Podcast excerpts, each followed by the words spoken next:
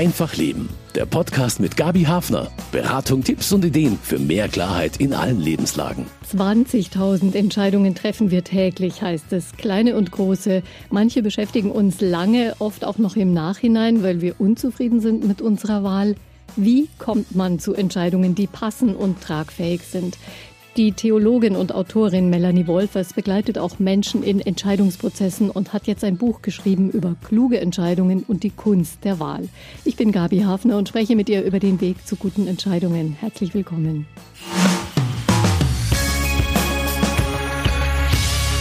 Das Leben hört nie auf, Fragen zu stellen und Antworten zu verlangen, schreibt Melanie Wolfers. Schön, dass Sie bei uns sind, Frau Wolfers. Sind Entscheidungen dann diese Antworten, die wir auf solche Lebensfragen geben?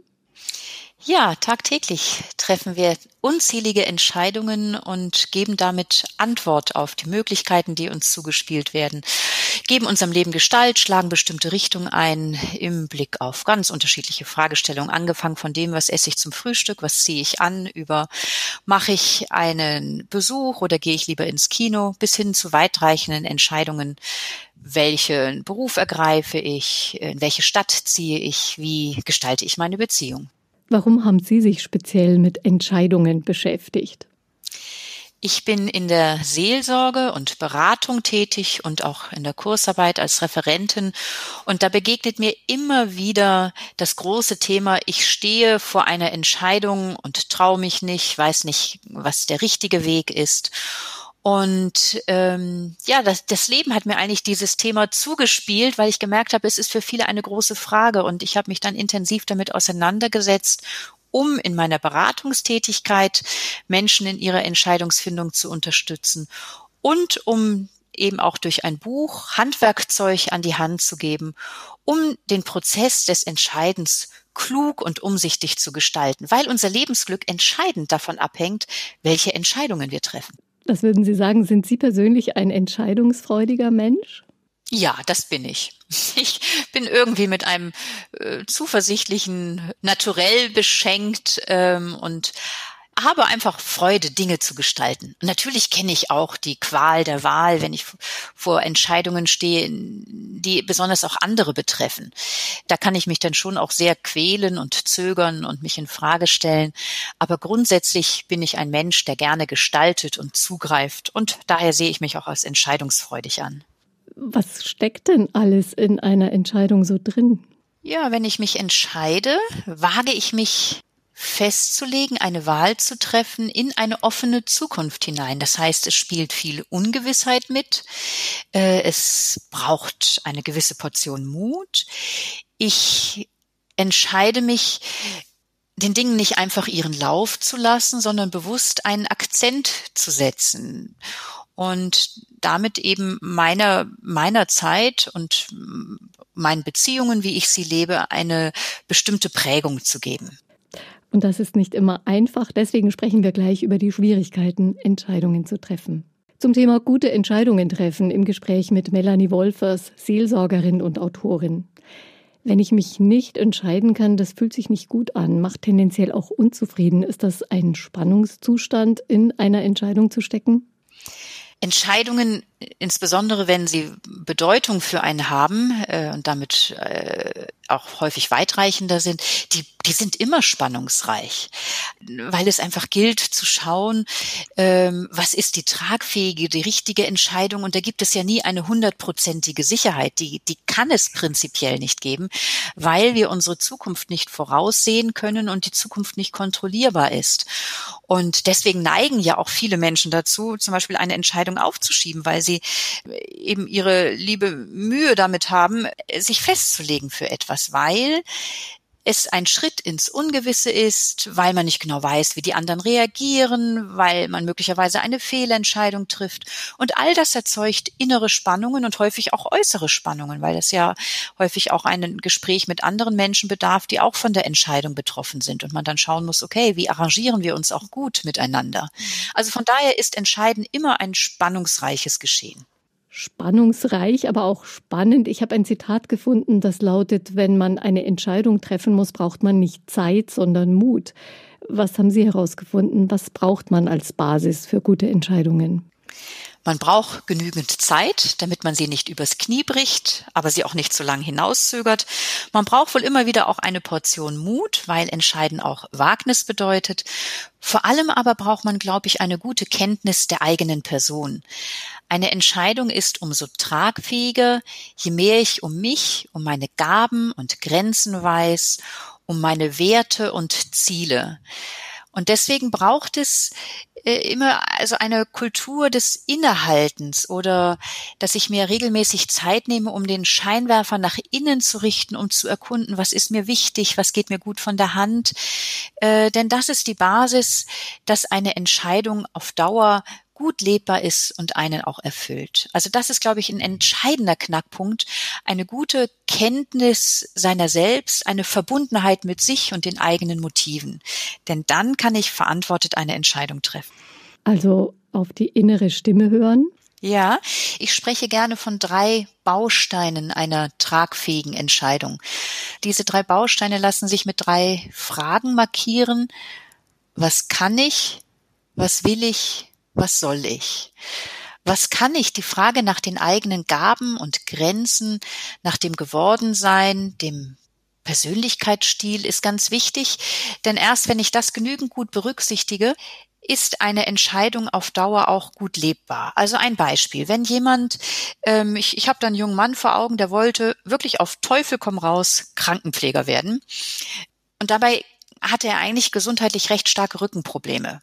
Ähm, er hat die Ausbildung gemacht und musste sie nach zwei Jahren abbrechen. Er hat sich nicht genügend gut gekannt und seine körperlichen Grenzen oder auch er hat vielleicht darum gewusst, aber er hat die Grenzen nicht akzeptiert, sondern wollte mit dem Kopf durch die Wand, ich will, ich will, ich will Krankenpfleger werden um dann irgendwann kapitulieren zu müssen vor den Grenzen seiner eigenen körperlichen Belastbarkeit.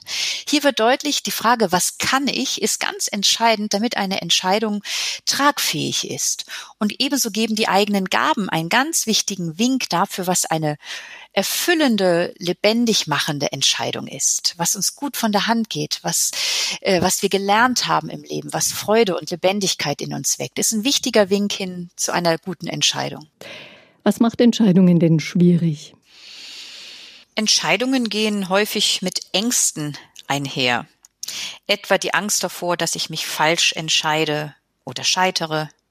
Die Angst davor, wenn ich mich für ein Studienfach entscheide, kann ich zwei andere Studienfächer, die mich auch reizen, nicht auch noch studieren. Wenn ich mich für einen Lebenspartner entscheide, wer weiß, vielleicht kommt ja noch mal ein netter Mann oder eine nette Frau, die mir über den Lebensweg läuft. Also die Angst davor, Chancen zu verpassen. Oder auch die Angst davor, was denkt denn mein Umfeld? Was werden sie sagen? Werde ich nicht Ärger erregen oder andere enttäuschen, wenn ich jetzt äh, im Urlaub dorthin fahre und nicht mit meiner Familie unterwegs bin. Also Ängste sind häufig eine Begleiterscheinung in Entscheidungen. Und das halte ich grundsätzlich auch für erstens für überwindbar und zweitens auch für wichtig.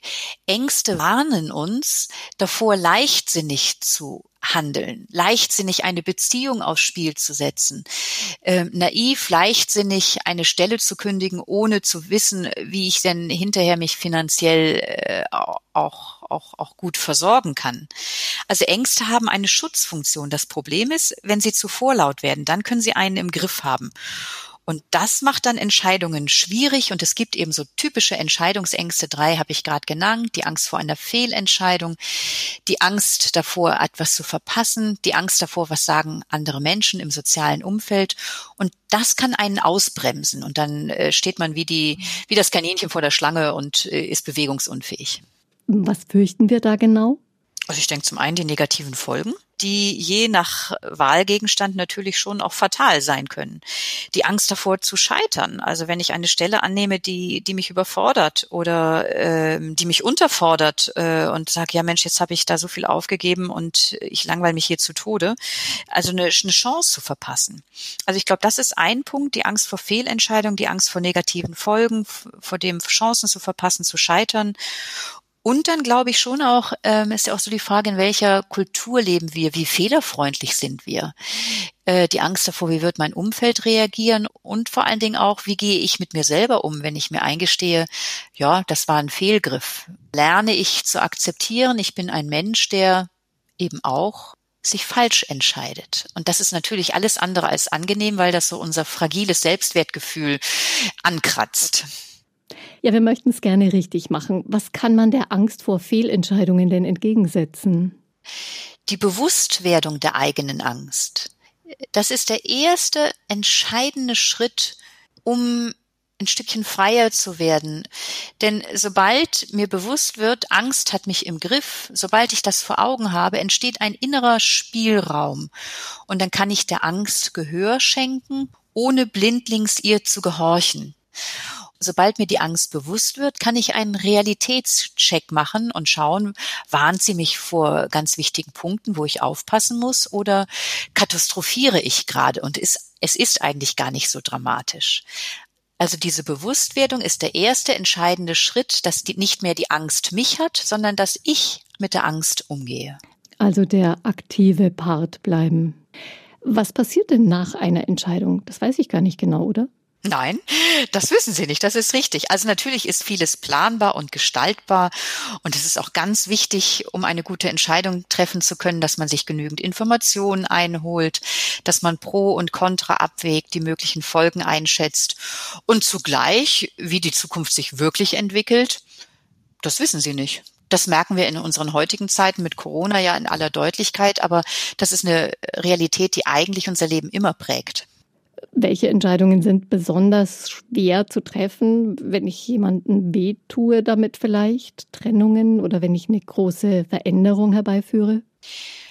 Ich denke, es ist ganz wichtig, sich die Folgen vor Augen zu führen, die eine Entscheidung mit sich bringt. Das gehört zu einer verantworteten Entscheidung und auch zu sehen, ja, jede Entscheidung beinhaltet auch einen Preis. Also ich muss Kosten zahlen, entweder ich oder eben auch andere, wenn ich mich von jemandem trenne oder in eine andere Stadt ziehe und damit eine Beziehung deutlich weniger intensiv gelebt werden kann, zahlt die andere Person und zahle ich dafür einen hohen Preis. Und ich glaube, es ist ganz wichtig, sich das vor Augen zu führen, weil das eben zu dieser Entscheidung gehört und dass diese Entscheidung für etwas, zum Beispiel die Entscheidung für einen Umzug in eine neue Stadt aufgrund eines Berufes, auch ein Ausscheiden anderer guter Dinge bedeutet, zum Beispiel die Nähe zu einem Menschen, der mir viel bedeutet.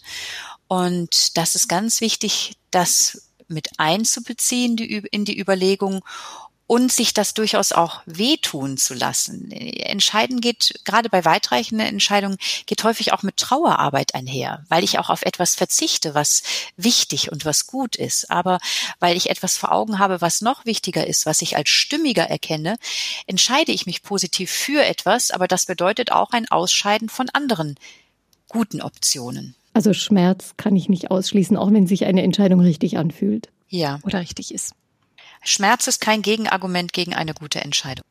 Es gibt Schnellentscheider und Zauderer. Warum nervt es denn, wenn jemand sich schwer entscheiden kann? Also mich nervt es auf jeden Fall. ich weiß aber nicht, ob es alle nervt. Es ist vielleicht auch eine Frage vom Persönlichkeitsstil wenn man eher ein entscheidungsfreudiger Typ ist, ist es einfach schwierig, äh, wenn, wenn andere so gar nicht zu Potte kommen, weil, weil da einfach unterschiedliche Persönlichkeitsstile aufeinanderprallen. Umgekehrt nerv ich wahrscheinlich Entscheidungszögerer, dass ich immer so schnell bin. Also ich glaube, da tun wir uns nichts. Es sind einfach unterschiedliche Tempi und Vorlieben und eine Entscheidung ewig herauszuzögern, ist natürlich auch nicht hilfreich, weil wenn wir nicht entscheiden, dann entscheiden andere oder anderes über uns. Die Umstände, gut gemeinte Ratschläge. Dann ist die Gefahr, dass das Leben letztlich an einem ein Stückchen vorüberzieht und man nicht selbst das Steuerruder in die Hand nimmt, um zu sagen, ich möchte in diese oder jene Richtung. Man verpasst einfach viele Chancen. Es fühlt sich sicher gut an, wenn man schnell zu Entscheidungen finden kann. Sind die dann auch immer ausgereift? Man unterscheidet gerne zwischen Bauch- und Kopftyp beim Entscheiden. Der Kopftyp ist häufig der, der lange überlegt, sich Argumente äh, vor Augen führt, abwägt und dann irgendwann zu einem Entschluss kommt. Und dann der Bauchtyp, der ist häufig ein emotionaler Schnellentscheider, der verlässt sich auf sein intuitives Gespür und kann damit auch richtig liegen, kann aber auch zielgenau daneben greifen. Ich erinnere mich an einen, an einen Mann, der im Unternehmen ein Projekt beauftragt bekommen hat, äh, wo er jetzt die Kostenfolgen Abschätzung erstellen sollte und sollte in 14 Tagen dieses Papier im Unternehmen vorstellen. Und dann bekam er einen Anruf von seiner alten Band, ob er mit beim Konzert mitspielt. Und er hat in seiner Begeisterung sofort Ja gesagt. Und in der Nacht hätte er sich selber ohrfeigen können. Er drehte sich von einer auf die andere Seite und sagte, was bin ich für ein Idiot? Ich soll in zwei Wochen das Papier abgeben und ich soll dreimal pro Woche proben, weil wir in zweieinhalb Wochen den Auftritt haben. Das schaffe ich zeitlich ja nie.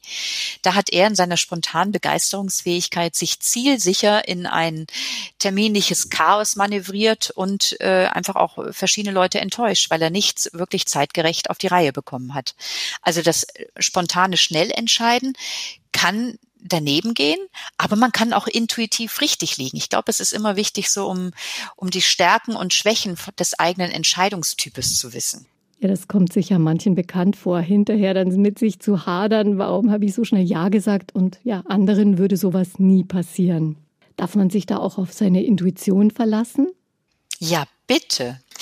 Jedem Menschen ist diese großartige Gabe in die Wiege gelegt, äh, intuitiv auch Dinge zu erspüren. Und die Intuition ist nicht einfach ein bloßes, vages Gefühl, weil einem die Argumente fehlen, sondern die Intuition ist eine große Kraft, die aus dem Unbewussten schöpft, aus der Wahrnehmung von Körpersignalen, aus dem emotionalen Gedächtnis ähm, und ein Gespür, das häufig blitzschnell und zwar viel schneller, als wir rational nachdenken können, ähm, wichtige Signale in einer Situation wahrnimmt und unmittelbar reagiert. Also zum Beispiel, ich, ich glaube, jeder kennt so ein Gespür, wenn Sie in, in einer Disco sind ähm, als Frau und da mit Freundinnen am Tisch sitzen und da kommt jemand äh, und fragt, tanzte mit mir, ein Mann, den Sie nicht kennen.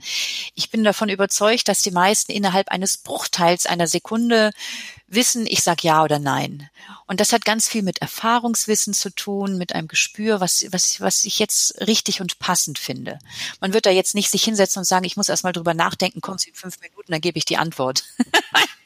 Schnell eine Checkliste abarbeiten. Genau, eine Checkliste. Wie alt sind Sie? Sehen Sie gut aus? Was ist Ihr Beruf? Können Sie gut tanzen? Nee, das spürt man intuitiv.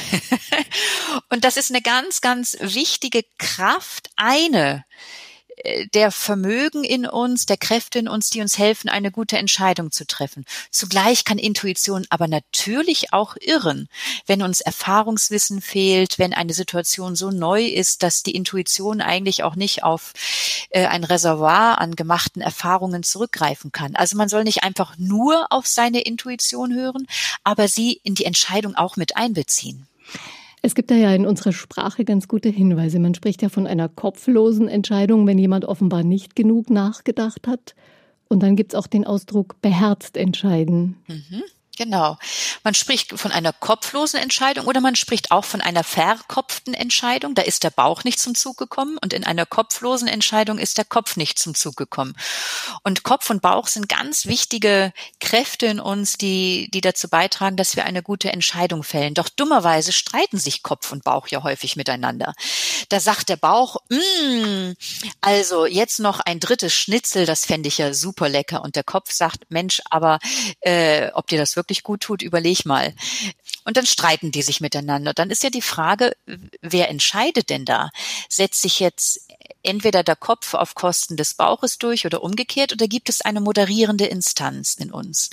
Und das ist das Herz. Eine beherzte Entscheidung, eine, eine Herzensentscheidung ist eine Entscheidung, die die in der Mitte unserer Person getroffen wird. Mit Herz ist natürlich nicht der Muskel gemeint, der in unserem Brustkorb schlägt, sondern unsere Sprache verdeutlicht äh, das stark, dass, dass das Herz ein Bild ist für die Mitte unserer Person. Man spricht von Herzenskälte. Mir ist das Herz in die Hose gerutscht. Das ist eine Herzensfreundschaft oder eine Herzensentscheidung. Und äh, das Herz vermag die Impulse von Kopf und Bauch wahrzunehmen und nochmal so zu erspüren, was ist im Blick auf mich als Person und die Situation als Ganze stimmiger. Das ist also ein integrales Vermögen, das so die verschiedenen Impulse zusammenführt und schaut, was ist hier und jetzt die passendere Entscheidung. Und deswegen ist es so wichtig, auf unser Herz zu hören, also auf Kopf und Bauch und dann zu hören, äh, ja, und was ist im letzten dann so die Stimme des Herzens, die dann spricht. Ist eigentlich die Entscheidung selber das Problem oder das, was alles so im Verborgenen mit dranhängt? Da spielt ja eine richtige Menge von Faktoren hinein. Da weisen Sie auf einen ganz, ganz wichtigen Punkt hin, der häufig nicht vor Augen steht. Nämlich, dass äh, wenn ich ähm, vor einer Entscheidung stehe, ja bestimmte Vorlieben habe, Abneigungen, vielleicht Vorurteile gegenüber einem Menschen, der einen Vorschlag einbringt. Und dass diese Motive einen häufig in, im Entscheiden leiten, die aber nicht sehr, wenn ich sie mir bei Tageslicht anschauen würde, vielleicht gar nicht Motive sind, an denen ich mich orientieren möchte. Also ein Beispiel. Ähm, angenommen, Sie sind in einem Arbeitsteam und da bringt ein Kollege, mit dem Sie Schwierigkeiten haben, einen Vorschlag ein, äh, wie man versuchen kann, neue Kunden zu gewinnen in einem Unternehmen. Und er stellt das eloquent vor Sie merken so eine positive Resonanz im Raum und äh, dann engagieren Sie sich sehr intensiv äh, dabei äh, zu sagen, ja, aber das und das ist doch problematisch und greifen vor allen Dingen die Schwachstellen auf und haben so im Brustton der Überzeugung, ich trage jetzt einfach zu einer guten Klärung äh, dieses Vorschlags bei. Und am Abend, wenn man dann so drüber nachdenkt, geht einem vielleicht auf, ja, äh, da habe ich wirklich den einen oder anderen Schwachpunkt erkannt und benannt, der ist auch wichtig, aber ich habe ehrlich gesagt ja auch das Haar in der Suppe gesucht, weil ich meinem blöden Kollegen äh, den Erfolg nicht gönnen wollte, dass er doch eigentlich einen, einen, einen echt guten Vorschlag gemacht hat. Das sind so Motive, die, die ganz menschlich sind, also dass wir uns von Vorlieben und Abneigungen, von Anhänglichkeiten dass die in uns sind. Der Punkt wäre für eine gute Entscheidung, dass ich davon noch mal ein Stückchen Abstand nehmen kann, dass ich nicht einfach blind, weil ich das eh ganz toll finde, irgendwo zusage oder blind einen Vorschlag vom Tisch wische, auch wenn er gut wäre, weil ich den Kollegen einfach extrem unsympathisch finde. Und deswegen ist es so wichtig, um eine gute Entscheidung treffen zu können, ähm, sich dieser Bedürfnisse, Leidenschaften, Interessen ein Stückchen mehr bewusst zu werden, damit die nicht mit uns Schlitten fahren und uns in irgendeine Richtung galoppieren lassen, die wir eigentlich bei Tageslicht betrachtet gar nicht gerne einschlagen würden. Das heißt, man hat eigentlich alles andere als einen freien Kopf für eine Entscheidung. Wie gewinne ich die nötige Freiheit, eine Wahl zu treffen? Genau. Äh, Im Spontan wirkt einfach ganz viel Unbewusstes und Halbbewusstes schattenhaft mit. Also hier wird deutlich, es braucht ein, eine gute Selbsteinsicht und eine Kultur des Innehaltens, um sich auch der eigenen Motive bewusst zu werden und dann zu schauen, an welchen Kriterien möchte ich mich denn orientieren? Also will ich mich von meiner Abneigung leiten lassen oder von meinem Verliebtsein leiten lassen oder ist das jetzt eine Entscheidung, wo ich noch mal ein Stückchen zurücktreten sollte und sage, okay, aber jetzt schalte auch mal deinen Verstand an und lass nicht nur deine Vorlieben und Abneigungen sprechen. Und dafür braucht es die Fähigkeit, sich selber wahrzunehmen und auch der Wille, eine Kultur des Innehaltens, der Selbstwahrnehmung zu pflegen. Um wieder die Souveränität zu gewinnen über die Entscheidung. Richtig, ganz genau. Wie sinnvoll ist es denn, andere als Entscheidungshelfer einzubeziehen? Ich denke, es ist immer gut, die eigene Perspektive weiten zu lassen, äh, neue Perspektiven einzubeziehen und da helfen natürlich Gespräche immens. Der Punkt ist dann, mit wem spreche ich und mit wie viel Personen spreche ich. Das ist auch nochmal eine Frage von persönlicher Neigung. Es gibt Menschen, die neigen eher dazu, wie so ein einsamer Wolf durchs Leben zu gehen und alles nur mit sich selbst auszumachen und denen es wirklich zu wünschen, dass sie in Entscheidungssituationen andere Menschen auch mit einbeziehen. Und zwar nicht nur, wenn diese betroffen sind, sondern einfach auch, um sich anderen Gedanken, Perspektiven zu öffnen. Andersherum gibt es aber auch Menschen, die fragen, zig Leute und fragen nochmal jemanden und nochmal jemanden in der Hoffnung, dass sie irgendwann äh, ihnen jemand letztlich die Entscheidung abnimmt. Man kann auch zu viele Menschen fragen, da weiß man auch nicht mehr, wo einem der Kopf steht. Also gut ausgewogen zu schauen und da denke ich, ist es äh, hilfreich zu schauen, welcher, welche Person hat eine gute Menschenkenntnis, welcher Person traue ich ein kluges Urteil zu und eine Wahrnehmung auch nochmal von neuen Aspekten, die mir gerade verborgen sind. Und dann kann das ungemein bereichernd sein, nicht immer angenehm. Ähm, aber es geht ja auch nicht darum, dass der leichteste Weg immer der bessere ist, sondern es geht um eine gute Entscheidung. Und da hilft es, die Perspektive weiten zu lassen durch Gespräche mit qualifizierten anderen Personen. Viele Entscheidungen sind ja im Team zu treffen, als Paar, als Familie, als Gruppe. Es ist noch schwieriger, da den eigenen Standpunkt zu finden und die stimmige Entscheidung zu fällen für sich, oder?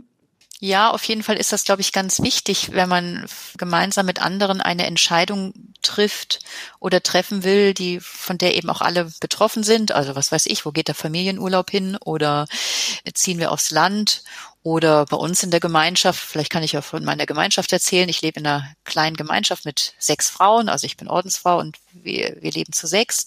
Und da stand ähm, aufgrund von Umstrukturierungen, stand die Entscheidung an, dass, dass sich unsere Gemeinschaft teilt und zwei neue Gemeinschaften entstehen. Und wer zieht wohin, wie sieht die neue Gemeinschaftszusammensetzung aus, das ist eine Sache, die wir gemeinsam auch zu sechst miteinander erwogen haben. Und zugleich war es ganz wichtig, im Vorfeld auch für sich ein Gespür zu entwickeln, was, was scheint mir denn eine gute Lösung zu sein, dass man sich nicht einfach nur durch das Gespräch bestimmen lässt, sondern eben auch zu einem eigenen Standpunkt findet und zugleich den eigenen Standpunkt auch nochmal zur Disposition stellt und nicht einfach krampfhaft seine eigene Meinung durchsetzen möchte. Also ich glaube, es braucht beides. Es braucht ein Ohr für die anderen und es braucht ein Ohr für uns selbst. Und glücklicherweise haben wir ja zwei Ohren. also, und im Bild gesprochen, also es braucht ein Ohr für das Außen und es braucht ein Ohr für das eigene Innen. Und da kann es auch hilfreich sein, wirklich auch ein, ein, ein, ein Prozedere zu vereinbaren. Ja, jetzt reden wir einfach auch mal drei Tage nicht, so haben wir es in unserer Gemeinschaft gemacht. Jetzt reden wir in der Gemeinschaft auch mal drei Tage nicht über dieses Thema, sondern jede wägt mal für sich ab und versucht Dinge wahrzunehmen, um sich den Freiraum auch zu geben, ein Gespür zu entwickeln, was scheint mir denn angemessen oder welche Bedenken kommen mir. Und dann haben wir uns zusammengesetzt und miteinander die Argumente zusammengetragen und unsere Empfindungen und haben dann auch gemeinsam zu einer guten Entscheidung gefunden. Auf die bin ich jetzt aber schon ein bisschen neugierig. Konkret ging es darum, weil wir eben auch, weil es schön ist, dass junge Frauen bei uns in die Gemeinschaft eingetreten sind und es sollte eben eine neue Gemeinschaft entstehen, wo auch junge Frauen als Novizinnen mitleben können. Und da war einfach die Frage, wer lebt in welcher Gemeinschaft?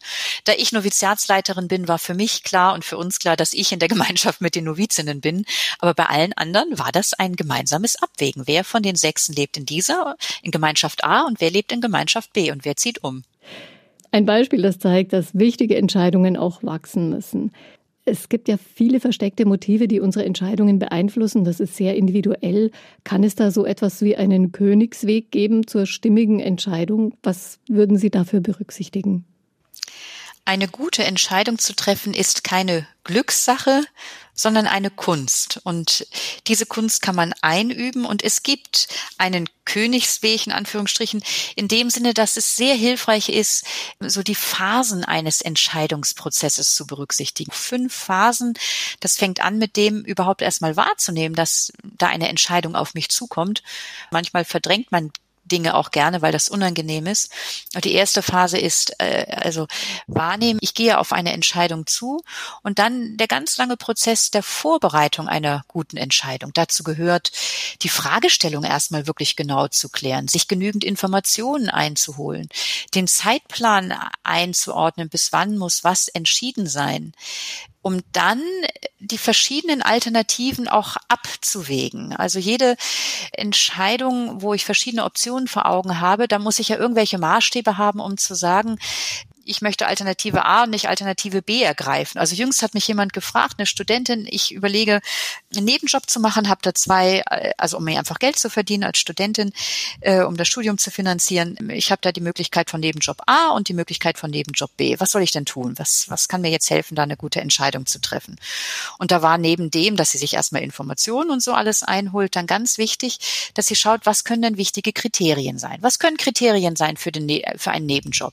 Kann das das Verdient, der Verdienst sein, kann das nette Team sein, kann die Anfahrt sein äh, hin zum äh, zur Arbeitsstelle, kann sein, ich lerne viel oder ich lerne wenig, kann die Arbeitszeit sein, ist es nachts ein Kellnerjob oder über Tag.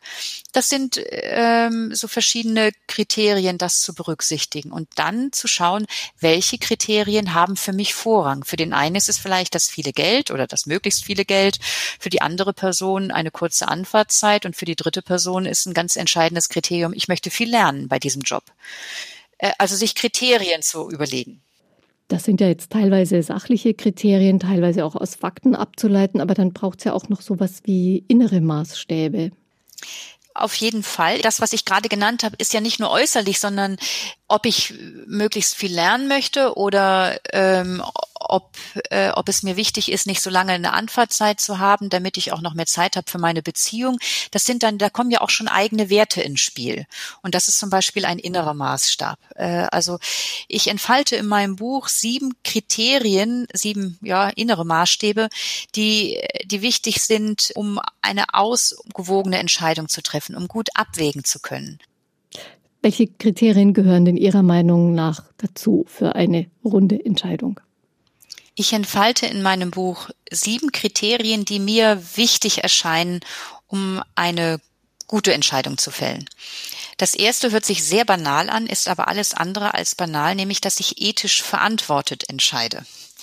Ähm, ich finde das gerade jetzt ein echt ein aktuelles Thema, dass wenn ich mir überlege, gehe ich jetzt ins Kino oder gehe ich jetzt zum Fest oder lade ich jetzt zehn Leute ein oder eben nicht, ähm, zu schauen in Corona-Zeiten zu berücksichtigen, wie kann ich der Pandemie gemäß handeln, dass ich äh, eben Menschen schütze.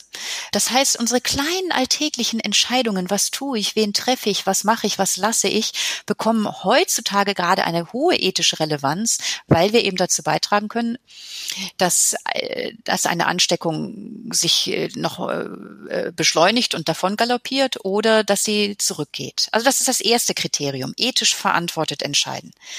Ein zweites Kriterium, ich gerecht entscheiden. Also eine Entscheidung sollte meiner Person gerecht werden, meinen Begabungen, meinen Grenzen, meiner Zeit, meiner Kraft.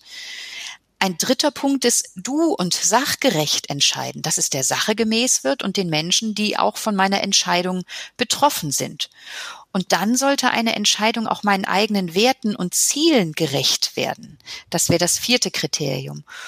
Und äh, wichtig, dass eine Entscheidung auch möglichst ganzheitlich getroffen wird, dass also eben das Bauchgefühl mitreden kann, der Verstand, also dass alle Entscheidungskräfte einbezogen werden. Und im letzten dann so dieser Punkt, spüre ich einen inneren Frieden. Also stellt sich so das tiefe Gespür ein, ja, das ist hier und jetzt die stimmigere Entscheidung, dass ich zum Beispiel nicht meinen 50. Geburtstag als großes Fest feiere, sondern vielleicht meinen 51. im nächsten Jahr feiere als großes Fest. Nochmal eine Rundumbefragung. Also kann ich denn auch spüren, welche Entscheidung wohl die bessere ist, auch wenn ich sehr mit dem Kopf dabei bin? Ja, ich bin davon überzeugt, dass wir, wenn wir einen guten Entscheidungsprozess gehen, spüren, was jetzt dran ist.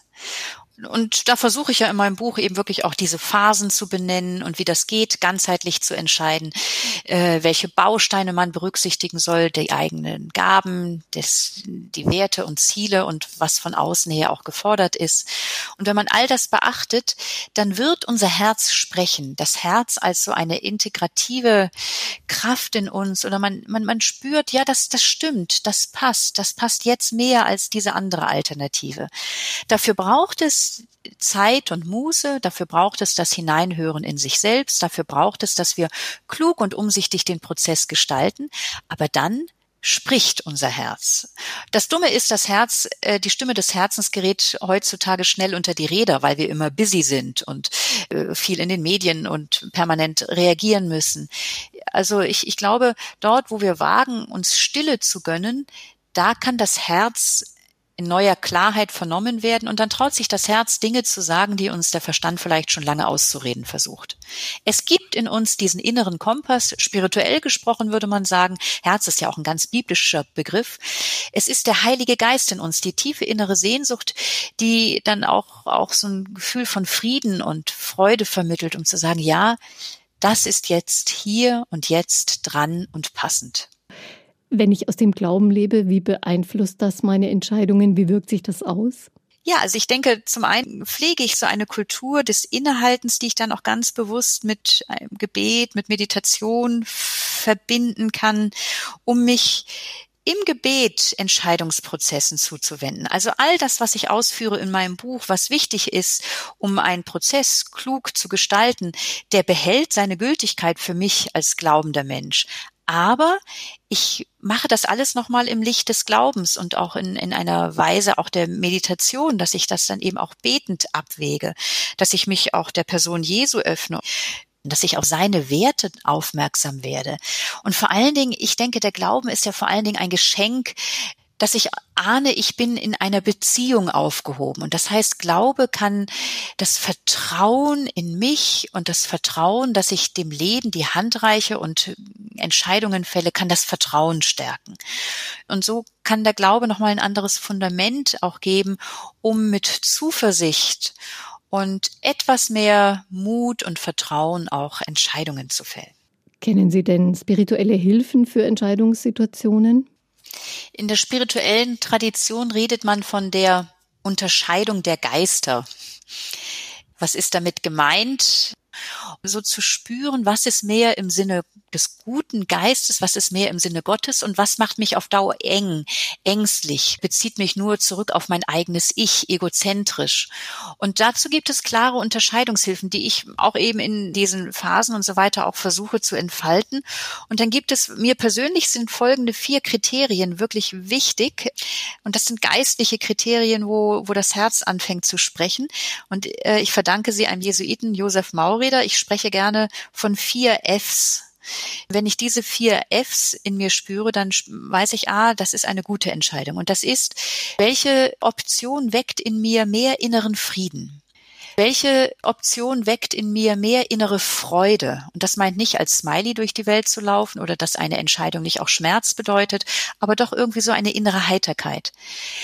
Welche Option führt in eine größere innere Freiheit, auch Freiheit vom eigenen Ich, Freiheit zu Beziehung. Und welche Option lässt mich mehr wachsen in der Freundschaft mit mir, mit anderen und mit Gott? Also diese vier Fs, ein größerer innerer Frieden, innere Freude, Freiheit und Freundschaft mit sich, mit anderen, mit Gott.